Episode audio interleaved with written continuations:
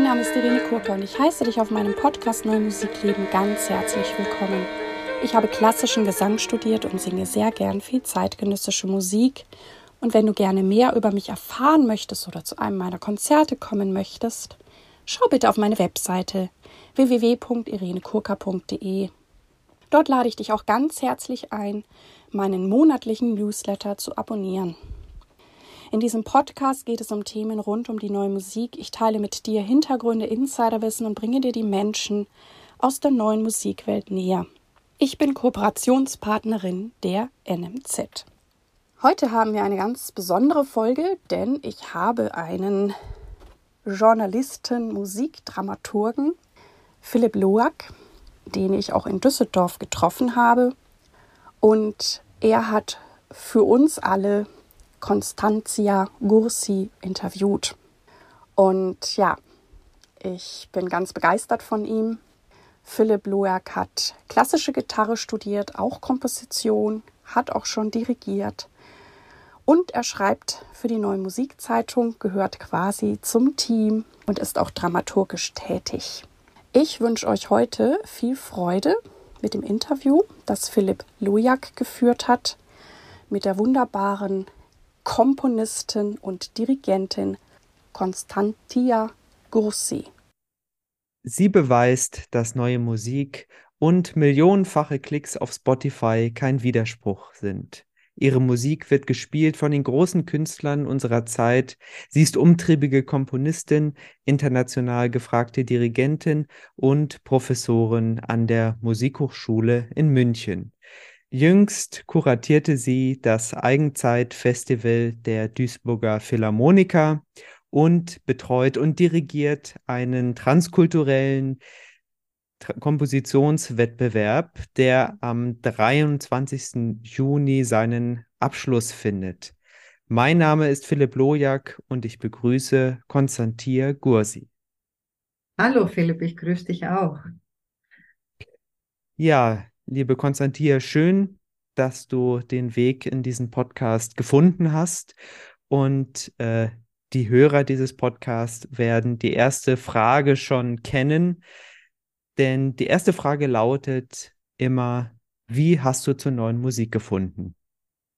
Ähm, das ist auch eine lustige Frage, weil man als Komponist äh, ist man gezwungen, mit der neuen Musik zusammen eine Beziehung zu entwickeln. Und so kam es auch. Ich begann als Kompon mit Komposition und Dirigierstudium gleichzeitig in, ähm, in Athen und dann in Berlin. Und das ist sehr nah, dass man als äh, junger Komponist äh, auch Interesse hat und interessiert wird, was die anderen Kollegen auch schreiben. Und das eine bringt das andere. Also ich, und außerdem fühle ich mich ähm, verpflichtet, wissen zu wollen, was heute los ist musikalisch und nicht nur mit der Vergangenheit zu leben. Also das waren zwei Wege, die mich dorthin geführt haben. Du hast studiert in Athen und in Berlin. Äh, gab es da bestimmte Vorbilder, an denen du dich orientiert hast, die für dich wichtig waren? Mm, Vorbilder für die neue Musik eher nicht. Also als ähm, junge Frau hatte ich in Athen nur Durst zu wissen, was es los ist. Für mich war äh, Hans-Werner Henze eine sehr ähm, prägende Figur für meine Studienzeit in Athen. Und äh, darüber hinaus äh, hatte ich keine, keine Vorliebe, muss ich sagen. Und in Berlin ich glaube, die, die Durst, die ich hatte, hatte mich nicht so eine oder zu einer anderen Persönlichkeit gezogen, sondern neugierig, äh, Neugier zu entwickeln, um rauszufinden, wie jeder Komponist ähm, komponiert und seine Gedanken äußert und was für eine Sprache er hat. Also danach habe ich natürlich ähm, verschiedene Vorlieben entwickelt, aber eigentlich hatte ich für lange Zeit keine Vorbilder. Ich habe mich schon mal auf deiner Website informiert und dort zwei Namen gefunden, die wichtig waren. Ähm, und zwar Michael Travlos und Georgi Kurtak. Was hat es damit auf sich? Also Michael Travelos war mein Lehrer in Athen. Das war eine, als Mensch eine sehr äh, wichtige Figur für mich, weil er auch selber in Berlin studiert hat, bei Isang. Und der war der Grund, oder er war einer der Gründe, warum ich nach Berlin gegangen bin, um zu studieren. Der andere Grund war der, mein Privatdirigierlehrer, der Lukas Caritinos, der auch in Berlin studiert hat. Und ich hatte durch Michael Dravlos den Zugang zu der Musik, die damals in Berlin stattgefunden hat. Ähm, so hatte ich Isang Jung kennengelernt, also durch ihn. Später hatte ich ihn auch live ähm, äh, miterlebt in Isang Jung, als ich studiert hatte. Und da war ich mit ihm sehr eng auch verbunden. Hm, er war und bleibt für mich sehr prägend, weil er eine super authentische Sprache entwickelt hat und man weiß sofort, wenn man seine Musik hört, dass es von ihm ist. Und die zweite Figur, Georgi Kurtak, den du erwähnt hast, ähm, habe ich auch später in Berlin kennengelernt. Ähm, er, das war 1991. Ich war schon nach Berlin gekommen 1987 und äh, habe ich 88 angefangen zu studieren. Und als Georgi Kurtak nach Berlin zum Wissenschaftskolleg kam, habe ich ihn kennengelernt durch eine Probe mit dem Sharon Ensemble und dann hat es gefunkt, weil er und ich auch ähm, großes Interesse an äh, Altgriechisch hatten und haben immer noch. Und das hat uns sehr ähm, am Anfang äh, zu, sehr eng zusammengebracht, weil wir für lange Zeit äh, beide Altgriechisch gelesen haben und uns ausgetauscht. Ähm, die beiden Menschen und natürlich zunehmend auch anderen waren für meine innere Entwicklung und auch musikalische Entwicklung sehr wichtig. Ähm, aber das, äh, weil ich gehe zurück, das blieb bei mir hängen mit dem Vorbild. Also das Vorbild ist auch eine bisschen gezwungene Sachen. Ich weiß es nicht, also mit dem Vorbild, was ich da dir antworten kann, aber auf jeden Fall drauf los und Kotak waren sie sehr wichtig. Genauso wie andere, wie Claudio Abado zum Beispiel war auch sehr wichtig für mich. Ja, ähm, du hast mal gesagt, dass du äh, dich eine Zeit lang jeden Tag in die Berliner Philharmonie gesetzt hast, um dort den Proben zuzuschauen. Hm, genau. Das war ähm, während meines ganzen Studiums eigentlich. Ich, ich glaube, ich hatte ziemlich alle Proben von Berliner Philharmoniker auch angehört. Das war für mich die größte Schule überhaupt ever. Alle Dirigenten, die in der Zeit auch da waren, anzusprechen, zu sehen, wie, mit welcher Bewegung, mit welcher menschlichen Haltung sie den maximalen Klang und ähm, Energie, äh, Klangenergie von dem Orchester erzeugen. Und das war die größte Schule, die ich überhaupt ähm, hatte. Dafür bin ich tiefst dankbar immer noch. Gibt es eine Sache, äh, die dich besonders begeistert hat von den äh, Dingen, die du da mitgenommen hast? Ähm, ja, das, was ich gerade dir gesagt habe, dass die, diese, diese phänomenale äh, unterschiedliche Reaktion vom Orchester, je nachdem, wer, dirigi wer dirigiert hat.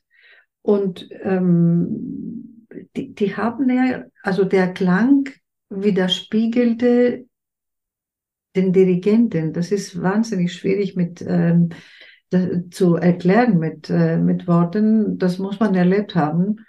Ähm, es waren nur ein paar lustige daneben äh, Sachen, die ich erlebt hatte, dass ich ähm, zum Beispiel bei Carlos Kleiber dürfte kein Mensch äh, in der Philharmonie sei, sein, wenn, als er geprobt hat. Und ich habe mich dann geschlichen auf den Boden, um die Probe zu erleben. Und das war oben bei der Ehrenloge und äh, plötzlich öffnet die Tür, weil es, es gab so einen Trick damals, man konnte die Tür von, von der Ehrenloge äh, ganz so mit einem kleinen Trick äh, sie öffnen, auch wenn sie geschlossen war. Und so kam ich hinein und dann äh, kam jemand äh, rein und sagte, ja, was machen Sie hier? Sie haben mich vom äh, geschlossenen Fernsehsystem gesehen. Und der war, der Orchester war damals Und ich habe gesagt, bitte, bitte, bitte lassen Sie mich und tun Sie so, als ob Sie mich nicht gesehen haben. Das hat er tatsächlich auch gemacht. Und das war so, ich hatte zwei, drei solche lustige Sachen erlebt. Das war ganz toll. Und auch das Schöne, dass man mit meisten Dirigenten auch mal sprechen konnte und, äh, oder ich sprechen konnte und sie fragen dürfte, fragen dürfte, warum das und jenes und warum diese Interpretation und warum diese Phrase und was ist da und dort gemeint. Das war toll. Das klingt wirklich sehr spannend. Nun warst du in dieser Welt der Maestri und, und, und Komponisten und so weiter, aber es waren nun mal äh, die 90er Jahre. Äh, wie war das damals als Frau? Und denn, also gerade Dirigentinnen gab es ja noch nicht ganz so viele. Mhm. Also das kurz um abzuschließen mit dem, mit dem Berliner Philharmoniker, es war, ich hatte das Glück, äh, weil ich in der Zwischenzeit natürlich Claudio Abado und auch äh, andere, Bernhard Heiding, Günter Wand, mehrere, also Sinopoli, mehrere tolle Dirigenten kennengelernt hatte. Und es gab eine Lücke bei Claudio Abado als eine Assistenzlücke, weil ein Assistent früher gehen sollte und der nächste, der Daniel Hardig war, später äh, kommen sollte. Und ich hatte das Glück, für knapp ein Jahr äh, bei ihm assistieren zu dürfen. Und das ist doch was anderes, wenn du so nah bist und den, äh, den Dirigenten auch anderes erlebst als nur Zuhörer, äh, also nur passiver oder aktiver auch Zuhörer. Und das war, das war eine, eine sehr prägende Zeit und interpretatorisch immer noch aktuell in mir, wie Abado den höchsten Klang erzeugt hat. Und zu deiner Frage mit, äh, mit Frauen, ähm, es war so, dass äh, während meines Studiums hatte ich noch eine Kommilitonin, die kam aus Japan, die nach dem Studium weg war nach Japan. Ich habe leider von ihr nicht mehr gehört. Und das Thema Frau in der Zeit war ein ganz anderes als hier, als jetzt. Also für Komponistinnen war ein bisschen minimal besser als für Dirigentinnen. Ich hatte ein Ensemble gegründet, das äh, Attacker Berlin eigentlich aus der, ähm, aus der, also aus einer Not heraus die Stücke von dem Kompositionsklasse aufzuführen, weil wir hatten in der Hochschule kein Ensemble und ähm, ich habe beide. Der Klassiker. Äh, der Klassiker, ja, immer noch der Klassiker. Wir hatten in, in der Hochschule auch äh, keine Möglichkeit, unsere Komposition zu hören. Und dann dachte ich, okay, ich gründe ein Ensemble mit Absolventen und mit Karajan-Akademisten. Und auch die andere Kompositionskommilitonen sagen, ja, das musst du machen, weil du bist die Einzige, die diese beiden Welten, ähm, ähm, in beiden Welten vertraut ist. Und so habe ich dann das erste Ensemble gegründet und habe hab ich wahnsinnig viel äh, Uraufführungen von den äh, jungen Komponisten auch damals auch viel aufgeführt und von anderen. Wir waren aktiv äh, bis fünf oder 96 haben wir in der Berliner Philharmonie gespielt. Ähm, auch in Minsk sind wir verreist und in anderen Festivals. Und das hat mich sehr, ähm, äh, sehr geholfen, also mir persönlich, um nicht die äußere Wahrnehmung, wie die Welt mit den Dirigentinnen damals war. Ähm, was da interessant war, ist, dass ich auch ein, den ersten oder den zweiten deutschen Musikrat äh, Dirigierwettbewerb damals gewonnen habe. Das war das erste und das zweite Jahr von Dirigierforum mit Ost- und äh, Westdeutschland. Und ich erinnere mich, dass ein Preis war unter anderem ähm, auch ein Oper zu dirigieren. Und äh, ich kam zu dem Opernhaus und ähm, der Chef damals wollte alles machen, was er mir vorschlägt. Und ich habe gesagt, bitte lassen Sie mich in Ruhe, weil ich habe meine eigene Interpretation. Und dann gleich war Krieg. Das, das, das war etwas, was sehr prägend war. Ähm, du bist Frau, du willst dirigieren, aber du musst ähm, keine Meinung haben. Du darfst äh, keine Meinung haben, du machst das, was ich dir sage. Und dann hatte ich das damals, also es war Traviata, die Oper, und als ich nach Berlin zurückkam, habe ich äh, verschiedene Leute mh, hm, gesagt, wo ich war und was ich gemacht habe, wie glücklich ich war, auch mit Haydn-Symphonien und so weiter. Und äh, neun zum zehn Leute haben mir gesagt, ja, aber du musst äh, den Stempel neue Musik weiter behalten.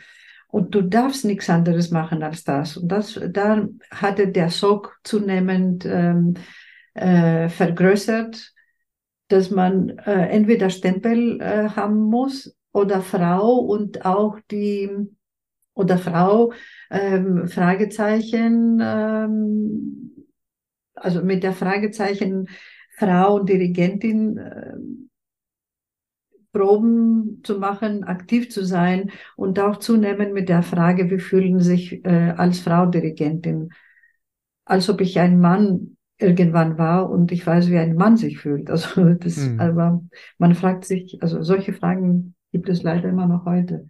Ja, woher kommt das, dieses äh, Denken in Schubladen? Was meinst du? Ähm, also ich finde, dass es sehr alt ist. Also wenn schon äh, man äh, während des äh, Heiraten, äh, Heiratsprozesses die äh, steht, dass die Frau unter dem Mann sein soll. Und äh, wenn auch die katholische Kirche zunehmend glaubt und dann den weiteren Generationen auch die Information gibt, die Frau ist ein Teil des Mannes, ähm, also, dass die Frau nicht vollständig ist, kommt dann von ganz vielen Hunderte von Jahren davor. Mhm. Und das eine bringt das andere. Ähm, und dazu, die Frau mit ihrer Rolle ist auch genauso bequem für viele Jahre, äh, genauso wie die Männer bequem sind mit der zunehmenden Macht, äh, Machthandlung. Ich ja. finde es ähm, dass, dass die letzten Jahre, also die letzten fünf äh, oder zehn Jahre, peu à peu, das Thema hat sich äh, sehr äh, bewegt und geändert. Und ich finde es toll, dass mehr Frauen den Bund haben, erst einmal zu studieren oder vor einem Orchester zu, stellen, zu stehen. Trotzdem gibt es immer noch sehr viel zu tun in diesem Bereich. Auf jeden Fall. Und äh, du hast ja wirklich konsequent auch deinen eigenen Weg verfolgt. Und äh, da stellt sich natürlich die Frage, wie würdest du denn deinen eigenen Weg beschreiben? Hm, das ist auch ein bisschen gefährlich, wenn man äh, Beschreibungen mit, äh, mit äh, Übertiteln äh, selber erzählt. Also ich glaube mittlerweile, dass äh, der Weg für jeden ist so individuell und überhaupt nicht pauschal, dass ich nicht sagen kann, auch wenn das äh, die Realität entspricht, dass mein Weg besonders schwer oder besonders leicht war. Hm, weil ich, das, das hat, glaube ich, alles auch mit dem, mit dem Charakter und mit den Zufällen des Lebens auch zu tun.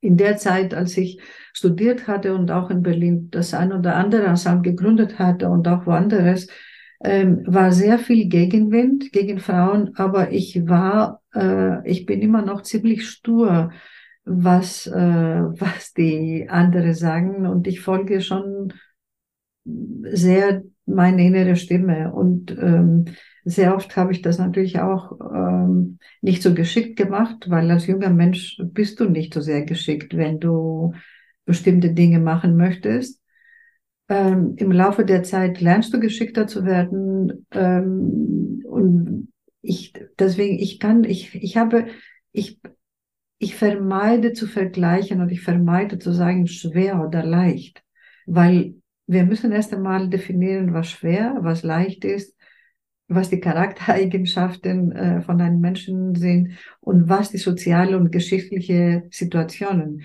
Vielleicht ähm, KI-Programme können in ein paar Jahren uns erklären, was schwer und leicht ist und wie ein Weg aussehen soll.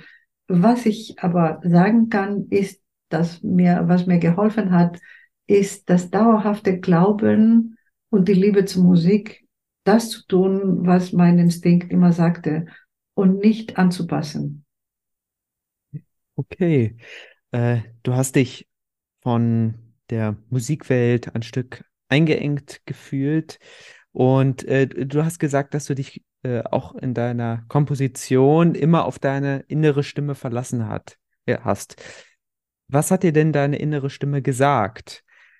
Mm, also das habe ich dann viel später, also äh, viel später auch äh, gelernt, machen zu müssen.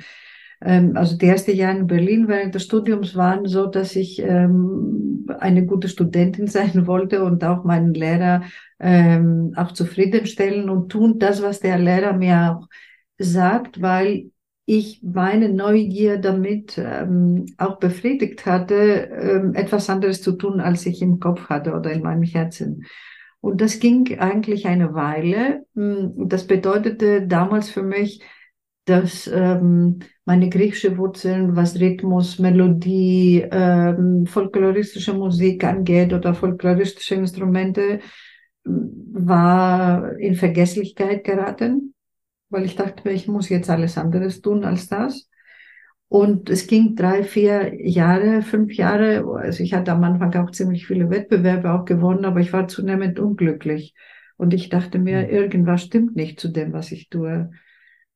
Und peu à peu hatte ich ähm, ich hatte, ich hatte parallel ein, ein, ein Buch gehabt und ich habe alle meine Melodien geschrieben, die ich gepfiffen hatte, weil ich damals dachte, ich darf keine Melodie schreiben oder keine Quinte, keine Oktave. Es war aber auch so aber in der Zeit. Ähm, weißt du was, das finde ich an deinen Stücken wirklich sehr auffällig, äh, dass du einfach ergreifende Melodien schreiben kannst. Und ich finde, das können nur sehr wenige. Und äh, gerade heutzutage äh, machen es sehr wenige, wahrscheinlich können es die meisten nicht. Ähm, woher kommt diese Fähigkeit? Hast du dir das angeeignet oder hast du das einfach so? Nee, danke erstmal, dass du das sagst. Ähm, also Melodien habe ich immer geschrieben, aber für ganz, ganz vielen Jahren. Also wir müssen dann äh, viel länger sprechen. Ähm, um das zu dokumentieren oder dokumentieren zu können, habe ich die Melodien irgendwie versteckt und so versteckt, dass man sie auch nicht gehört hat. ähm, irgendwann wollte ich auch Schuhmacher werden, weil ich wollte Melodien unter den Schuhen von den Menschen auch verstecken. ähm, und ähm, nachdem ich angefangen hatte, mit einem orthodoxen Psalmisten zu arbeiten, das war schon äh, Mitte 90er Jahre, Ende 90er Jahre, war ich gezwungen, diese, diese quasi Melodiewelt oder Mikrointervallenwelt hm, etwas nach vorne zu bringen und nicht so sehr sie zu verstecken. Und im Laufe der Zeit ähm, hatte ich die Erfahrung gemacht, es kann immer eine Melodie geben.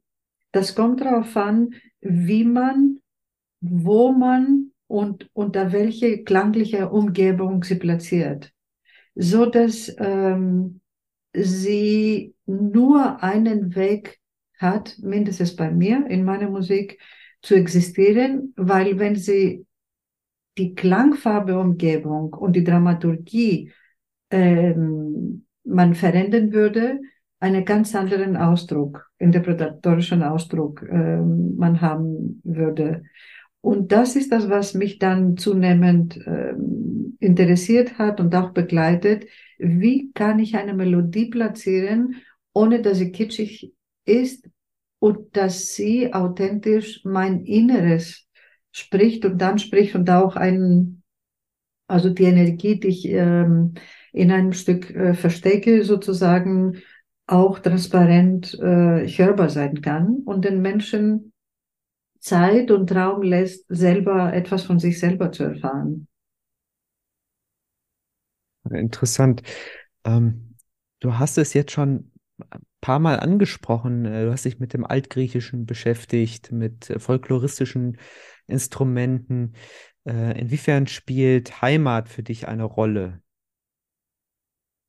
Ähm, meinst du insgesamt oder in, in meiner Musik? Also de deine griechische Heimat in deiner Musik? Ja, sehr stark. Das ist, ähm, ich finde, dass ähm, wir in der zunehmend globalisierten Welt, in der wir leben, können wir ehrlich miteinander kommunizieren, indem wir wissen, was hinter uns gibt. ohne das zu bewerten oder ohne das äh, im Vergleich zu stellen, sondern einfach die Gewissheit und das Kennen, woher kommen wir, von welcher Erde sind wir geboren und was hat diese Erde mh, mm, vor uns und mit uns erlebt. Und nachdem wir ähm, erwachsen werden, das bewusst zusammenzubringen mit dem, was wir heute ähm, leben. Und insofern spielt für mich eine sehr große Rolle Heimat. Inwiefern spielt es musikalisch für dich eine Rolle? Hm, musikalisch ist erst einmal raus äh, zu finden und zu suchen, äh, in welchem Teil von Griechenland welche Melodien, welche Rhythmen, welche äh, byzantinische Musik es gab und die dann zu filtern, um mit, dem, mit einem gefilterten Material heute mit den Klängen, die ich heute erlebe oder heute entdecke oder auch, wenn du willst, gelernt habe, sie zu verschmelzen. Und damit die Frage zu stellen, ist das möglich, dass man zwei Welten, die kulturell verschieden ist, verschmelzen zu lassen? Gibt es das in der Musik? Und die Antwort ist ja. Also wenn das in der Musik und in der Kunst stattfinden kann, das bedeutet, dass auch in der Politik auch stattfinden kann. Wenn man von Respekt spricht, dann muss man in die Suche gehen und rauszufinden, kann ich ein nicht wohltemperiertes Instrument mit einem wohltemperiertes Instrument zusammenbringen. Und wenn ja, wie mache ich das? Und das ist eine sehr große künstlerische Herausforderung, äh, musikalische auch, die, die Wunder bewirkt. Ja, sehr interessant, liebe Konstantin. Ähm, ich würde vorschlagen, dass wir uns jetzt zu deinen Projekten zuwenden. Äh, von denen gibt es ja äh, reichhaltig vorzuweisen. Und äh, in meinem Eingangstext habe ich ja äh, schon erwähnt, dass du Millionen Klicks auf Spotify hast. Äh, was ist das für ein Projekt? Erzähl mal davon. Ähm, also das, die, das ist ein bestimmtes Album mit den Millionen Klicks. Das ist auch eine ganz neue Erfahrung für mich. Ähm, das war oder das ist ein Projekt ähm, äh, von, mit Kompositionen, die von der Natur inspiriert sind und Natur auch gewidmet, als ein Appell, äh, aber Appell ohne Schrei, sondern ein Appell zum Nachdenken, wie wir äh, uns heute mit der Natur umgehen, wie wir uns verhalten. Und das Projekt ist mit äh, Nils Mönkemeyer, dem Bratschisten, und William Jung, dem Pianisten, entstanden. Es heißt Whispers. Und wir hatten, oder ich hatte die Anfrage von Sony-Chef ähm, Michael Brüggemann, für die beiden Künstler ein Album, also Komposition zu schreiben, so dass es dann äh, ein Album mit meiner Musik äh, aufgenommen wird. Und die, die Idee war, ich möchte gerne etwas über die Natur und für die Natur machen. Und das, so ist das Projekt entstanden und äh, ziemlich alle Kompositionen. Und die haben wir aufgenommen und die CD kam vor einem Jahr, ein bisschen länger, Frühjahr 2022. Und wir merkten innerhalb von sechs Wochen mit den drei ersten äh, Singles, dass, dass, dass die, die Zahlen vom Stream sehr hoch gegangen sind. Und innerhalb jetzt, es ist über ein Jahr, bei Spotify sind wir, glaube ich, diese Tage bei 7.500.000 und bei iTunes und bei anderen auch ähm, Anbieter auch so viel. Was uns glücklich macht, natürlich bringt es auch keine finanziellen ähm, ähm, so, ähm, ja, ich bin, ich muss mit Gemma erst einmal mich auseinandersetzen. Noch keinen Sportwagen gekauft? Nein, noch nicht leider. Auch kein Helikopter oder kein Flugzeug. Ähm, und das ist das Projekt, was eigentlich äh, sehr viel, also diese Millionen Streams bekommen hat. Das ist ja bekommt eine, zunehmend, ja, also das ist, es wächst, es wächst weiter, was uns natürlich allen glücklich macht. Das ist ja für eine Komponistin, die aus den Reihen der neuen Musik kommt, eine ganz neue Situation. Äh, also viele Klicks oder Hörerzahlen und neue Musik, das sind äh, zwei gegensätzliche Pole, meint man zu glauben. Ähm, nun hast du diese vielen Klicks. Äh, ist das etwas, was dich berauscht oder ähm, vielleicht auch etwas, was, was, äh, was süchtig macht? Ähm, Ne, weder noch.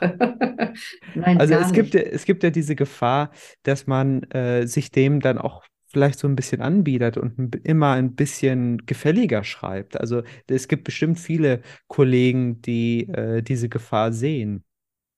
Ja, also ich, ich gehöre nicht dazu. Ähm, ich beobachte es und ich freue mich, dass, ähm, dass viele Menschen meine Musik hören. Man, es ist auch interessant, weil bei Spotify kannst du auch sehen, in welchem Land, äh, in welchem Staat die meisten Klicks sind, äh, in einer Woche oder in einem Monat. Äh, und die Gefahr, dass ich andere schreibe, gibt es nicht, ähm, weil ich für jedes Stück mein Leben schwer mache und ich fange von Anfang an, mich zu fragen oder hinterfragen, warum ich schreibe, was soll das Stück heißen, äh, was soll das Stück ähm, für Energie haben, warum soll ich das Stück schreiben, was sind die Zutaten, was sind die Klangfarbe, äh, welche Energie trägt. Ähm, und das, äh, das mache ich mit oder ohne Klicks. Das hat sich null verändert bei mir. Mm, Und so wie ich mich kenne, wird es auch nicht verändern. Also wie gesagt, ich bleibe bei der Freude, dass Menschen meine Musik hören. Es bedeutet auch etwas, was ich äh, vielleicht noch nicht geantwortet habe, was die Strömung äh, der Zeit ist und was die Leute vielleicht hören wollen gerade. Ähm, aber ich kann nicht, äh, auch mich selber nicht äh, wiederholen und kopieren. Also wenn ich das gewusst hätte, wie, vielleicht hätte ich das gemacht, aber jedes Stück ist ein, ähm, eine Geschichte, eine eigene Geschichte. Und ähm, genau, sie kann nicht wiederholt werden. Konstantin, du bist sehr aktiv in München, in der Münchner Musikszene. Du bist äh, Professorin an der Musikhochschule dort und äh, hast auch ein Ensemble gegründet, das in München tätig ist, das Ensemble Octopus. Was ist das für ein Ensemble? Was für Musik spielt ihr und wie lange gibt es das? Ähm, also ich habe die Stelle in der Hochschule als Dirigentin für das Ensemble Leitung Neue Musik, hieß die Stelle, heißt sie immer noch. Und als die Professur ausgeschrieben war, war 2002 und ähm, es gab davor in der Hochschule nicht etwas Ähnliches. Äh, weder für Neue Musik noch ein Ensemble. Auch in München in der Zeit, 2002, war Neue Musik äh, wie eine Wüste. Es, war, es, es gab nichts. Und dann habe ich gedacht, das Beste finde ich praktisch mit den jungen Musikern ähm, zu arbeiten und ein Repertoire zu suchen, um Konzerte zu machen. Und das war die Idee, die auch bis heute äh, existiert. Und wir spielen dann Konzerte. Wir haben Projekte, ähm, die zwischen zehn und zwei, zehn Tage und zwei Wochen dauern. Und spielen wir von drei bis ähm, manchmal auch acht Konzerte im Jahr, je nachdem. Das Repertoire ist äh, hauptsächlich Musik nach dem Zweiten Wel äh, Weltkrieg und, haupt, äh, und die letzten Jahre zunehmend mit sehr vielen Uraufführungen. Ich versuche äh, Genres übergreifend auch zu arbeiten, also mit, äh, auch mit der Jazzabteilung oder mit Komponisten, Filmkomponisten und auch äh, mit den Kompositionsklassen und auch sehr viele Komponisten aus der ganzen Welt einzuladen, so dass die junge Musiker den Komponisten von heute auch erleben live und nicht nur seine Musik spielen. Wir haben mittlerweile auch bei der Münchner Biennale gespielt, bei der Biennale in Venedig, bei ähm, im Theater, im Everde, also mit der Theaterakademie. Der BR hat ähm, macht sehr viele Aufnahmen mit uns. Also pro Jahr werden wir ein, einmal bis dreimal aufgenommen, auch live, ähm, Live-Konzert. Wir haben dieses Jahr auch Jubiläum gehabt. Ähm, also das, genau, 2002, also 2002, 2003 war das ähm, Entstehungsjahr und wir haben dieses Jahr auch extra sehr viele Konzerte gemacht. Und das Ensemble besteht aus ähm, jungen Instrumentalistinnen, die in der Hochschule studieren. Und ähm, es gibt manchmal in ein paar Jahren eine feste, eine feste, mini-feste Gruppe, die immer wieder spielt. Aber meistens sind äh, immer wieder junge Musiker, die neu im Ensemble spielen und spielen sie dann ein, zweimal pro Jahr oder im nächsten Jahr und dann äh, gehen sie aus der Hochschule. Was ich nur dazu, äh, unabhängig vom Ensemble sagen möchte, ist, dass äh, das Bachelor-Master-System ist mittlerweile tödlich für die jungen Menschen. Ähm, ich glaube, das wäre nochmal ein separater Podcast. Eine separates, aber trotzdem möchte ich diesen Satz sagen, dass der Unterschied wie äh, vor 20 Jahren oder 15, wo keine Punktezwang gab, mhm. zu heute ist musikalisch und psychisch eine ganz andere. Also der, der, der, der Stand äh, ist ein ganz anderer. Die jungen Leute rennen, um Punkte zu bekommen und äh, sie haben zunehmend Stress, um die Punkte zu bekommen, von egal von wo. Und die Musik bleibt irgendwie stehen, weil sie die Zeit immer weniger haben hm. mit Musik tatsächlich sich zu beschäftigen oder zu sagen, das macht mir Spaß und das mache ich, ohne Punkte. Äh, das zu Thema Punkte sehr schnell. Was mich natürlich auch glücklich und stolz macht, ist, dass diese in diesen 20 Jahren sehr viele junge Leute, sehr viele Uraufführungen gespielt äh, sind, äh, junge Leute mit Neumusik, ähm, in Beziehung getreten sind. Viele davon sind in äh, führenden Ensembles in Deutschland und außerhalb als Instrumentalistin und mittlerweile auch sehr viele Ensembles auch in München mit neuer Musik gibt, auch ähm, mit den mit Ex-Studenten, die auch in der Hochschule und im Ensemble Octopus gespielt haben. Das macht mich sehr froh und das ist eine äh, richtig eine Arbeit, die die, Nach die Nachhaltigkeit beweist. Was schätzt du an Interpretinnen besonders in der Zusammenarbeit? Wenn die Interpretation des jeweiligen Stückes eine eigene Sprache bekommt.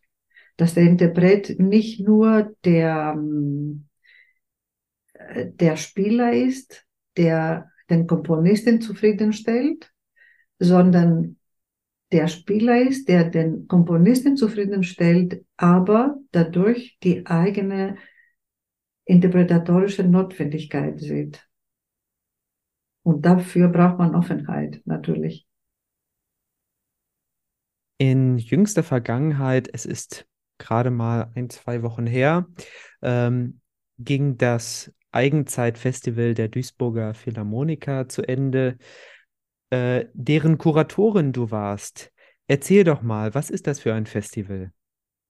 Das Eigenzeit-Festival in Duisburg ähm, ist, äh, findet zum dritten Mal statt.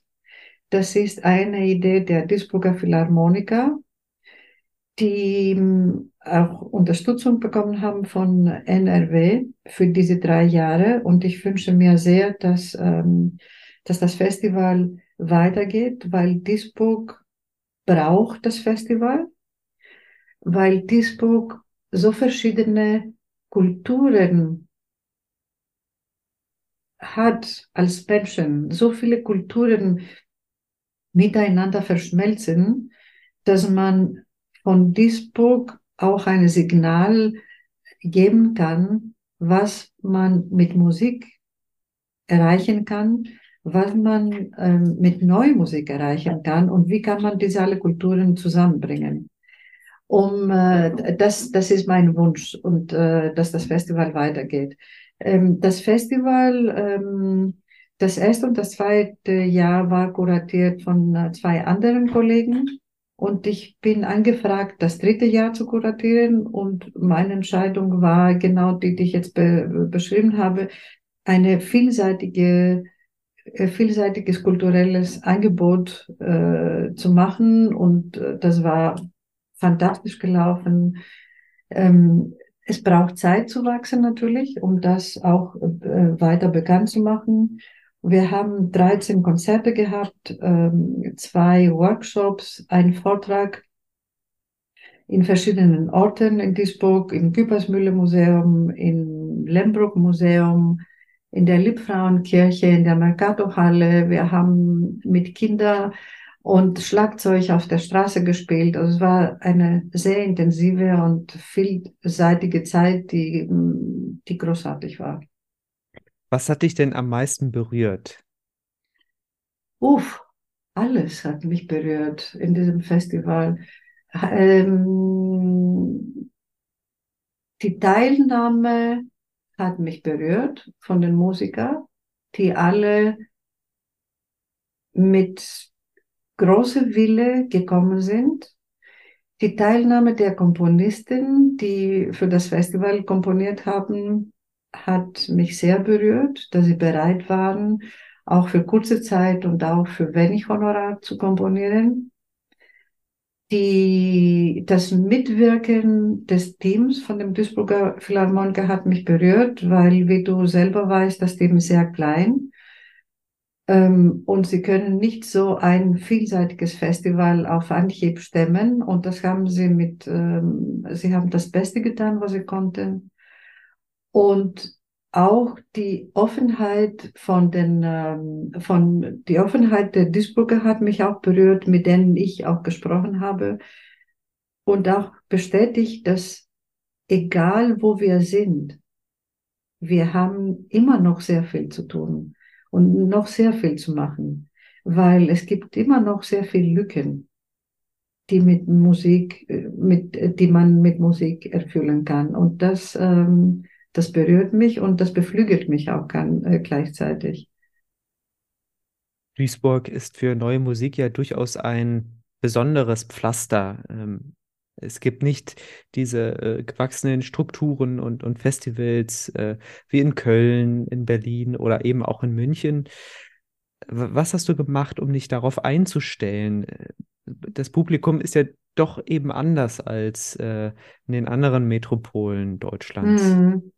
Also erstmal bin ich mit Duisburg lange beschäftigt. Also ich bin äh, ein paar Mal gekommen, äh, um die Stadt kennenzulernen und zu schauen, wie, wie die Energie, wie die Leute äh, auf der Straße aussehen. Habe ich äh, ganz, ganz am Anfang äh, Duisburg gesucht durch Google Maps und geguckt, wo was gibt hm, wie viele Lokale wo gibt, was, äh, wie viele Kinos, wie viele Veranstaltungen und das Programm, was ich dir gesagt habe vorhin, also das, ähm, diese Vielseit, das vielseitige Programm ist auch für Duisburg gedacht. Ich konnte dieses Programm, ich glaube, ich würde dieses Programm woanders nicht eins zu eins wiederholen. Ich könnte verschiedene Konzerte rausnehmen und was tun, aber das Programm eins zu eins würde ähm, das nicht äh, woanders stattfinden können. Und dass Duisburg so vielseitig und so ganz am Anfang ist, gibt die Möglichkeit, neue Wege zu öffnen und auch zu probieren, wie kann man dieses kulturelle gemischte Pflaster, äh, äh, äh, das, diese, das kulturelle Zusammensein, wovon auch du gesprochen hast, wie kann man durch Musik wachsen zu lassen? Also es ist gut, dass es nicht so viel gibt in Duisburg, weil man kann dort etwas aufbauen. Ja, wie, wie schafft man es denn, die Leute in das Konzert, in ein neues Musikkonzert zu locken? Kontinuität, Schule, also Projekte mit, äh, mit Grundschulen und Gymnasien, die ähm, äh, und dass die junge Leute und die Eltern Teil der Konzerte dann sind und auch sehr viel Arbeit, wo verschiedene Institutionen zusammenkommen. Also was wir nicht gemacht haben, ist diese alle Institutionen äh, zusammenzubringen, weil weder die Zeit noch die Menschen da waren, um das zu erreichen. Also ich würde zum Beispiel in die Hochschule in, äh, in, nach Duisburg zu gehen, also die von Essen, eine Abteilung von Essen ist. Dann würde ich in die Banken gehen, den Direktoren ansprechen. Ich würde zu anderen Institutionen gehen, ähm, äh, und die Leute ansprechen. Ich würde zum Beispiel zu ähm, Weinläden gehen. Ich habe gemerkt, in Duisburg gibt es sehr viele Weinläden und entsprechend Wein kaufen und ähm, mit den Leuten in Gespräch zu kommen und äh, ihnen erzählen, was, äh, was ich zurzeit in Duisburg mache und was es los ist. Man braucht sehr viel, sehr viel Kontakt, sehr viele Gespräche ähm, und die Leute nehmen von da, wo sie sind man, ich glaube, das ist ein Fehler der westlichen heutigen Welt, etwas anzubieten und zu warten, dass die Leute einfach kommen. Man, man, man, man kann das nicht mehr machen. Man muss die Leute nehmen von da, wo sie sind. Und man kann nicht erwarten, dass die Leute kommen, da wo du bist, mit dem, was du machst, bevor sie überhaupt dich gar nicht kennen und das Produkt auch nicht kennen. Ich habe dich ja vor Ort erlebt. Du bist ja wirklich auf die Menschen auf der Straße zugegangen und hast denen ein Programm in die Hand gedrückt. Und manche von denen habe ich tatsächlich auch wieder gesehen in den Konzerten. Ja, ich auch. Es das, hat war, funktioniert. das war auch ganz toll. Es funktioniert, weil die Leute wissen gar nicht, was das, äh, also man, man, man muss auch erneut denken, wie kann man grafisch oder wie kann man etwas heute trans, äh, transformiert und trans, transparent auch vermitteln. Und ich glaube, das Neue, was wir alle vor uns haben, ist die, das Vermitteln. Wie vermitteln wir das, was wir heute erleben?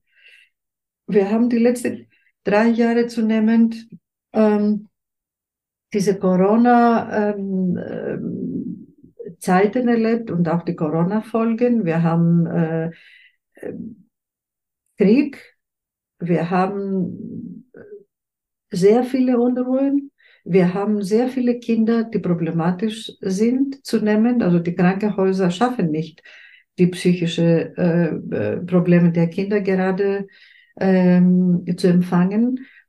Ich glaube, alles das muss uns ähm, ein Signal geben, dass wir doch mit unserem Verhalten anderes umgehen sollen als bis vor fünf Jahren oder zehn Jahren oder sechs Jahren. Und dass wir ein bisschen uns äh, entgiften von unseren Fixierungen, dass wir offener werden, was der andere macht, was der andere glaubt und dass man ein bisschen mehr den Kontakt sucht ähm, und nicht so viele Geheimnisse für sich jeder von uns behält weil das Leben letztendlich ist sehr kurz.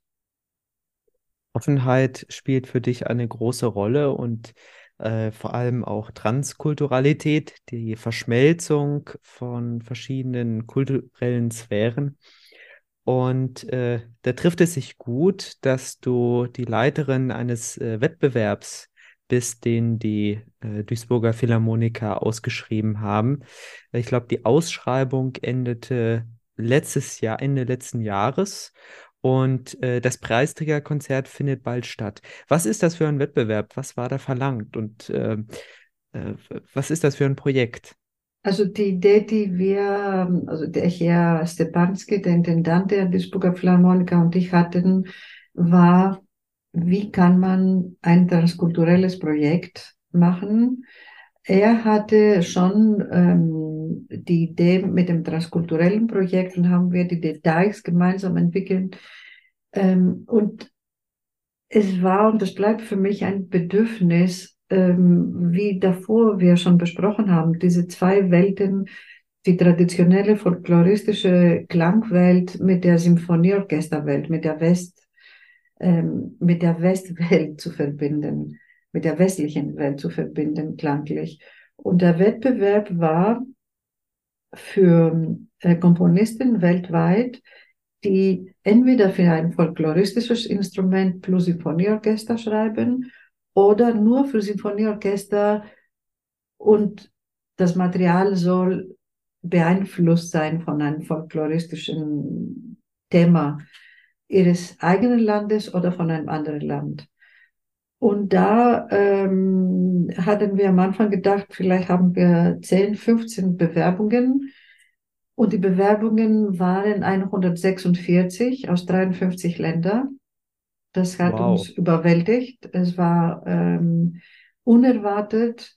In dem Wettbewerb, ähm, in der Ausschreibung war auch gewollt, dass jeder Komponist schreibt, warum ausgerechnet in diesem Wettbewerb, der zum ersten Mal äh, mindestens in Deutschland stattfindet, teilnehmen möchte. Und die, die Briefe, die geschrieben sind, äh, waren zum großen Teil sehr berührend.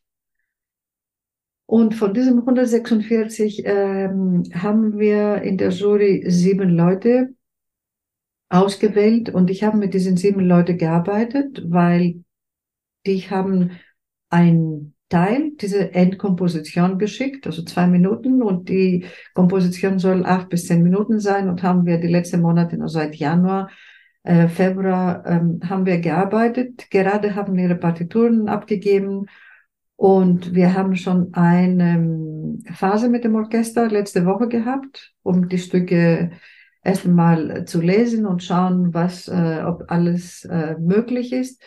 Und ab dem 19. Juli fangen wir an mit den ähm, ähm, Instrumentalisten, mit den Solisten und Solistinnen zusammenzuarbeiten und mit dem Orchester. Und das Projekt, also das Konzert ist am 23. Juni.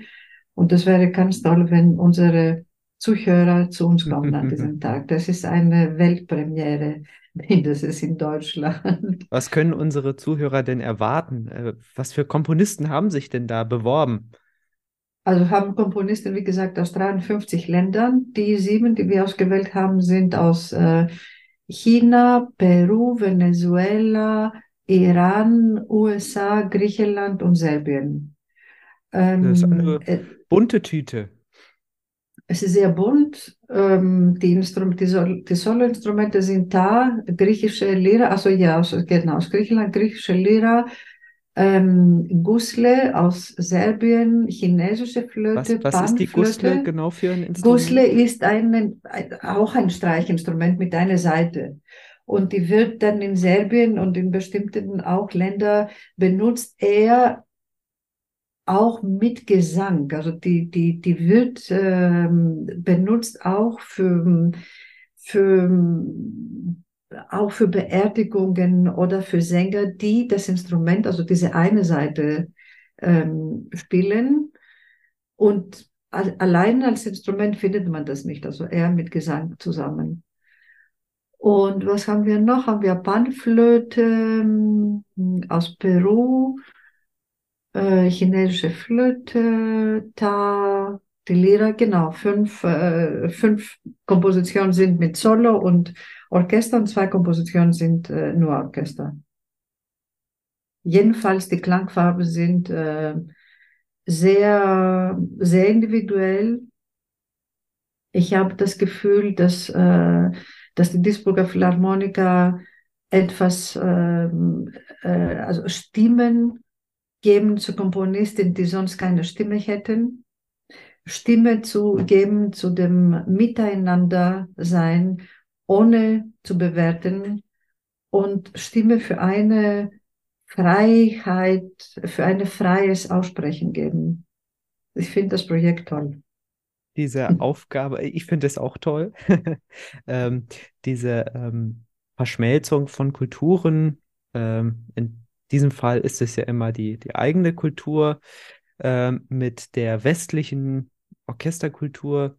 Äh, das ist ja wahrlich eine schwierige Aufgabe und man beobachtet oft, dass eine Musik die andere in irgendeiner Form kannibalisiert. Also du kennst ja auch Ja. bestimmt so diese Crossover-Projekte und am Ende kommt einfach nur Popmusik raus mit, mit so ein bisschen äh, äh, Geigengedudel am Ende. Ich sag's Ja, jetzt ja, mal das, woll, das wollen wir nicht. Mit diesem Wie, Projekt wie haben die das Komponisten nicht. das gelöst? Äh, unterschiedlich. Also die, die wir nicht aufgenommen haben, gab es eine Menge davon, die in diesem, in diesem leichten Komponieren gegangen sind und ähm, die, die wir aufgenommen haben, und apropos, wir konnten problemlos noch zehn auswählen, also wir könnten problemlos 20 Uraufführungen haben. Ähm, ob das eine Lösung oder Verschmelzung, ähm, das ist wie in einem Dialog treten. Alle Kompositionen, die mit einem Instrument äh, äh, gekommen sind oder wir ausgewählt haben, sind sie in einem Dialog und das hat dann mit unserer interpretatorischen Aufgabe zu tun, wie können wir diesen Dialog auf gleiche Augenhöhe hörbar machen, weil die Instrumente werden müssen verstärkt werden. Zum Beispiel, all diese Instrumente können nicht gegen den Symphonieorchesterklang. Ähm, existieren und auch den Orchesterklang auch so äh, bearbeiten, dass es nicht, ähm, ähm, nicht notwendig massiv sein wird, weil der Symphonieorchesterklang hat eine Fülle und diese Fülle einerseits vermeiden wir natürlich nicht und auf der anderen Seite müssen wir sie so äh, bearbeiten, dass sie Raum den jeweiligen Soloinstrument gibt wenn es um die Verschmelzung von Kulturen geht, da kommt ein äh, Reizwort immer wieder auf und das ist kulturelle Aneignung. Ähm, ist das etwas, was dir jetzt in dem äh, Prozess schon begegnet ist und äh, wie äh, reagierst du darauf? Wie meinst du praktisch genau? Dass, ähm... dass sich eine Kultur äh, der Musik einer anderen Kultur bedient und sie sich aneignet. Das ist ein häufiger Vorwurf, der bei solcher, solchen Projekten äh, getätigt wird. Ja, also ich, ähm, ganz ehrlich, ich achte nicht, was man äh, erwartet, was man denkt und ähm, was man, ähm, ja, was man erwartet. Oder ähm, äh, weil wir leben immer noch in diesem dualen Welt und die Leute wollen irgendwas erleben oder hören, um ein, um eine Bewertung zu geben oder etwas, einen Stempel zu, äh, zu hinterlassen. Und ich wirklich, ich achte nicht darauf.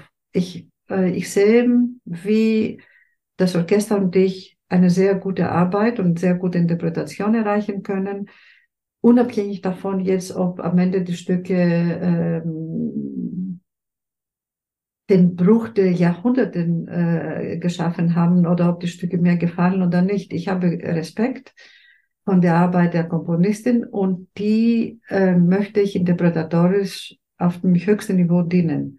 Und da hört auf mein Wunsch. Ähm, was danach passiert und wie die Leute reagieren, was für Diskussionen geben werden und ähm, ob man das geschafft hat und wofür die symphonische Musik ist und wofür die folkloristische Musik gibt und so weiter und was die Welten machen. Es ist, ähm, es ist toll, wenn es Anregungen gibt. Auch wenn man etwas macht, was ähm, nicht gefällt, ähm, das bringt Diskussionen. Und die Diskussion gibt es Äußerung. Und die Äußerung gibt es, äh, bringt Nachdenken. Und das möchte ich, dass wir alle nachdenken. Du warst äh, in der Jury das heißt, du musstest aus diesem unglaublichen, aus dieser unglaublichen Menge äh, eine sehr geringe Anzahl an Kompositionen auswählen. Was macht für dich gute neue Musik aus? Die Sprache, die authentische Sprache. Dass der, dass du von einer Partitur oder von Zuhören merkst, dass dieser Komponist eine authentische Sprache hat, die du nicht mit etwas anderes vergleichst, ähm, weil wir haben zunehmend diese Gefahr, dass wir Muster in der neuen Musik haben, die erfüllt werden und dass man als Zuhörer erkennt, dass diese Musik aus einem bestimmten geografischen Raum oder einer Kultur kommt. Interessant. Ich bin sehr gespannt auf das Projekt. Am 23. Juni 19.30 Uhr in der Mercatorhalle in Duisburg ist es soweit.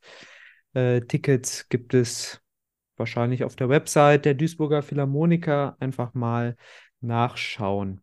Das sind unglaublich viele Projekte, die du da machst. Äh, wie kriegst du das eigentlich unter einem Hut? Wie ist dein Zeitmanagement? Ähm, Konzentration. Das war das, ähm, das ist ein Lifehack. Ja, das ist, äh, genau. Ja, also ja, mit höchster Konzentration in bestimmte Zeiten und, ähm, und auch ein bisschen das Risiko zu übernehmen, inwieweit äh, kann man in die Musik eintauchen und das Gefühl der Zeitlosigkeit zu erleben, ohne, ohne die Uhr anzuschauen. Okay, das hört sich, äh, hört sich sehr gut an. Ähm, Konstantin, äh, ich habe jetzt noch zum Schluss äh, so ein kleines, ja, nicht Spiel, aber äh, eine kleine Kategorie, ähm, für die tatsächlich höchste Kon Konzentration nötig ist. Äh, fünf schnelle Fragen an Konstantin. Äh, Gursi, äh, versuch einfach schnell zu antworten. Wir haben schon eine Stunde gesprochen und ähm, dann bist du auch entlassen. Äh, mhm. Konstantin, wofür bist du derzeit dankbar?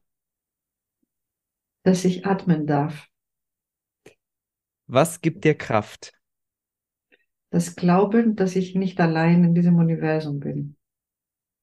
Was bedeutet für dich Erfolg? Mit dem Wort bin ich nicht vertraut. Was treibt dich an? Hast du eine Vision? Immer. Welchen Tipp möchtest du jungen Künstlern geben?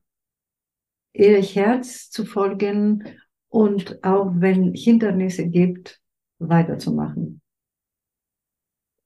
Liebe Konstantin, vielen lieben Dank für das Gespräch. Es hat mir großen Spaß gemacht und äh, ich wünsche dir alles Gute für die kommenden Projekte, natürlich für den Kompositionswettbewerb, aber auch alles, was da noch kommen mag. Und äh, freue mich auf das nächste Gespräch mit dir. Danke dir, Philipp. Es war, es war auch eine große Freude, mit dir zu sprechen. Es ist immer eine Freude, mit dir zu sprechen. Und ähm, ich würde, es würde mich freuen, wenn wir sagen, bis ganz bald. Dies war also das heutige Interview und ja, ich bin wie immer sehr dankbar für meinen wunderbaren Gast. Ich hoffe, du konntest viel für dich mitnehmen und es hat dich inspiriert und ich freue mich auf deine Ideen, Anregungen und E-Mails oder auch über Facebook. Vielen Dank, dass du bei mir eingeschaltet hast.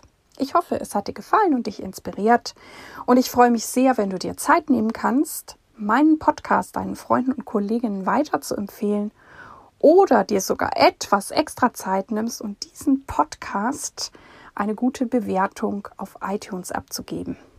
Ich danke dir. Dir alles Gute. Lebe deine Musik, lebe dein Leben und bis zum nächsten Mal, deine Irene.